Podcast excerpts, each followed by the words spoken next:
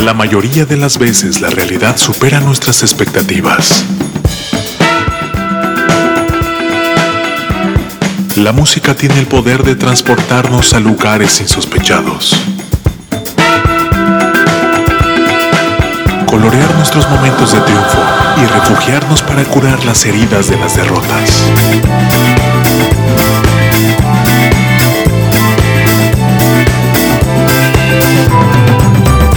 ¿Cuántas veces escuchamos a alguien decir que en la música nueva no hay nada bueno, hay nada bueno, no hay nada bueno?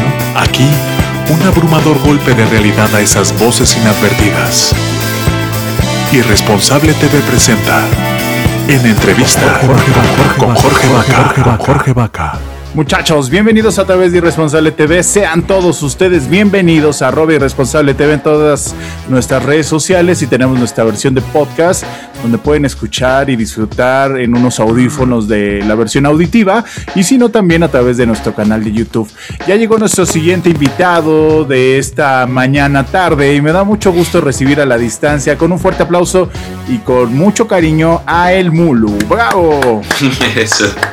Muchas gracias, hermano. Gracias por recibirme.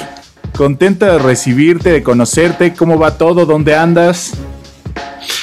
Bien ando, bien haciendo muchas cosas. Ando aquí en la Ciudad de México, eh, grabando, bueno, lanzando y en paralelo continuando también con la grabación de mi primer disco y tocando, produciendo también, sacándole el provecho a, a la permisividad que hay aquí respecto a, a la pandemia también de alguna manera y todo está muy bonito, muy bello. Tú eres chileno y ya estás radicando acá en la Ciudad de México o este, estás viendo si te quedas ya de fijo. No, la verdad, sí, soy chileno, eh, de Santiago de Chile. eh, la verdad es que en esta etapa me vine indefinidamente, sí, como que me estoy proyectando aquí a, a largo plazo, pero mm, como que de alguna manera igual en, mi mente está como estar ir y volviendo entre México y Chile, como que no quisiera como a, abandonar como a, a Chile del, del, todo, por así decir. Seguramente mis, mis vueltas a Chile van a ser un poco más cortas que, que, mis venidas, pero, pero lo concreto sí, estoy aquí en México indefinidamente y, y entusiasmado, como que tienen algo aquí ustedes en su país como que te, te atrapa. Se llaman tacos al pastor. También a sudadero, a las tortas. No, al contrario, muchísimo gusto y bienvenido y que ojalá que tu permanencia sea larga y sobre todo que ya acabe esta pandemia para que tengamos la oportunidad de regresar a esta normalidad donde podamos salir a ver conciertos, donde podamos regresar a esta pues también a esta vida pública donde pues tenemos la oportunidad de ver y escuchar y disfrutar música, ¿no? Yo creo que me gustaría puntualizar algo, este, pues en este ir y venir de Chile y de México, yo creo que una de las mayores cualidades de los artistas tienen que ser desprendidos, ¿no? Y convertirse en ciudadanos del mundo y perseguir su sueño para llevarlo a más oídos, ¿no? A más cabezas y que el, proyecto vaya creciendo en base a que ellos tengan la libertad de radicar una semana, un año o el tiempo que sea necesario en diferentes lugares. Sí, uno tiene que aprender a llevar eso y también uno tiene que aprender a, a convivir con la nostalgia del viajero, por así decir. Como convivir con la nostalgia como de dejar cosas atrás también, como mm, dejar amistades atrás, dejar este, experiencia, dejar como zonas de confort.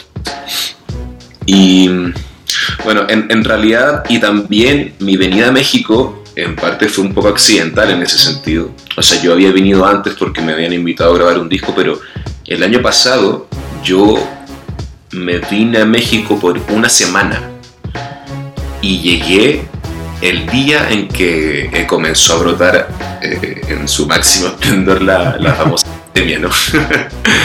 Entonces como que no pude volver a Chile porque había cierre de frontera hasta, no sé, 10 meses después. Entonces como esa experiencia fue como una serie de batallas, como de que llegar a un lugar donde no, te has reportado mucho antes, como que tienes, que tienes que empezar a reportarte con gente, tienes que empezar a contactarte con gente, que tienes que lidiar con tu maleta de una semana, que tienes que lidiar, qué sé, con, con batallas emocionales, con batallas económicas, qué sé yo.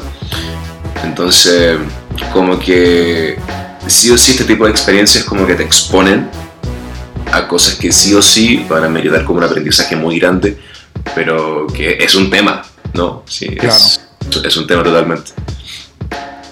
Oye, por favor, cuéntanos de tu música.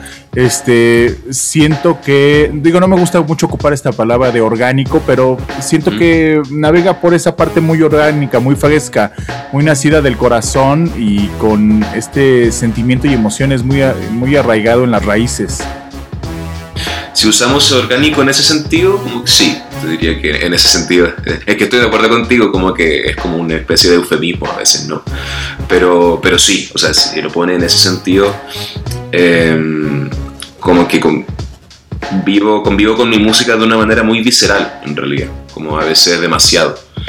Em, y más allá como de dónde provengan las canciones, más allá como de que si sean como sobre historias que me pasaron a mí, o cosas que se me ocurrieron en la cabeza, o cosas como que duelen alrededor, como que todo me lo vivo con mucha intensidad. La música en general me evoca muchas cosas, o sea, yo me conmuevo demasiado escuchando música, como también me conmuevo mucho viendo películas, como me conmuevo mucho viendo libros, como que creo que tengo un, una capacidad para conectarme que a veces es un mal. como muy, eh, eh, como muy, de mucha facilidad. Eh, y muchas canciones mías también, como tú mismo dices, como que nace mucho desde, desde el interior, por así decir, como que muchas canciones las vivo como a modo como de refugio, a modo de guarida, ¿no? Como que muchas canciones como que me las interpreto a modo de autoterapia constante. Sí, yo, me considero como el típico cantautor melancólico, como que vive todos sus procesos con mucha intensidad y con mucha densidad, y que cuando compone una canción, como que llora y así. Em, pero. Y es muy bonito que menciones lo del elemento como de la raíz, porque eh, efectivamente hay un componente como de la raíz latinoamericana presente, pero que al mismo tiempo tratamos, y digo tratamos porque hay un, hay un equipo también de producción que somos parte, ¿no? tratamos de, que, de pensar en, en canciones que se sientan tanto cordilleranas, pero al mismo tiempo universales, ¿no? Y eso a veces implica que, hay, claro, hayan elementos de la raíz latinoamericana, como de sonidos como más secos, que yo, o cosas más rítmicas, más sólidas, conviviendo con otras sonoridades que son más alternativas, que son más etéreas, que son más espaciales, eh, a veces un eh, ligado como al post-rock, a veces ligado como, eh, qué sé yo, bueno, todo el circuito como, como alternativo y que se llama ochentero a veces también. Claro. Sí, y, creo que es bonito también porque creo que justo hoy en día es el momento donde es más difícil como definirse musicalmente. Porque creo que la gente se está dando más permisos como para poner un poco de todo de la palestra como en las producciones, las composiciones y así. Oye, y, bueno, y retomando un poquito lo que decías, esto de la sensibilidad, finalmente pienso que ustedes como artistas eh, tienen una sensibilidad especial y literalmente se abren las costillas para sacarse algo hermoso del, del corazón, del alma. Y ese, y ese compartir, ese, ese, esa sensibilidad, abierta y que finalmente lo hacen de vida, en su vida pública, este, nosotros como fans de la música y como escuchas, lo, lo tomamos y, lo llevamos a nuestra vida personal. A lo mejor muchas veces, pues de a ciudadanos de pie no tenemos esta sensibilidad para poder expresar las cosas como quisiéramos expresarlas. Y ahí es donde tienen este, este gran camino ustedes recorrido, donde pues sus sentimientos, sus emociones, sus vivencias, este, las comparten con nosotros y nos sentimos identificados. Oye, eh, recordarle a la gente que tenga la oportunidad de visitarte en tus redes sociales, está muy fácil este, y creo que no hay forma de perderse con el Mulu. Este, este, para que te visiten y sobre todo también saber qué otras cosas vienen para que estemos pendientes. Pues en este momento eh, estamos por anunciar, pero voy a anunciarlo con ustedes abiertamente por primera vez. El 29 de julio tenemos un concierto íntimo en el Frames a modo de condecorar todo lo que ha sido la campaña de mi, de mi último lanzamiento llamado Volcán. Este va a estar súper hermoso con invitados de la escena tanto mexicana como de chilenos aquí en México. Em, es un concierto con, con, un aforo limitado, así que eh, para que estén atentos pueden hacer sus reservas. Este, también se nos viene más lanzamiento del disco que estamos trabajando aquí junto a, Manu Jalil, mi productor. Em, y se viene mucha más música. El 5 de agosto también voy a ser parte de un concierto en el Foro del Tejedor. Un concierto de. como de cantautores. Somos cinco cantautores. Este, el próximo sábado 3 de julio soy parte de la banda de Eric Canales, que estará tocando. Eric Canales, vocalista de Allison, estará tocando por Alicia. Eh, hay mucho panorama por donde, por donde pase, como ir a pasearse, pero sobre todo los dejo invitados al concierto del 29 de julio para que celebremos todo esto, este hito que ha sido mi último lanzamiento Volcán. Y también efectivamente me, está difícil perderse con el Mulu por la plataforma Instagram, Spotify, YouTube, Facebook, Twitter. Eh, creo que estoy en la que sea más de su gusto. Qué chingón.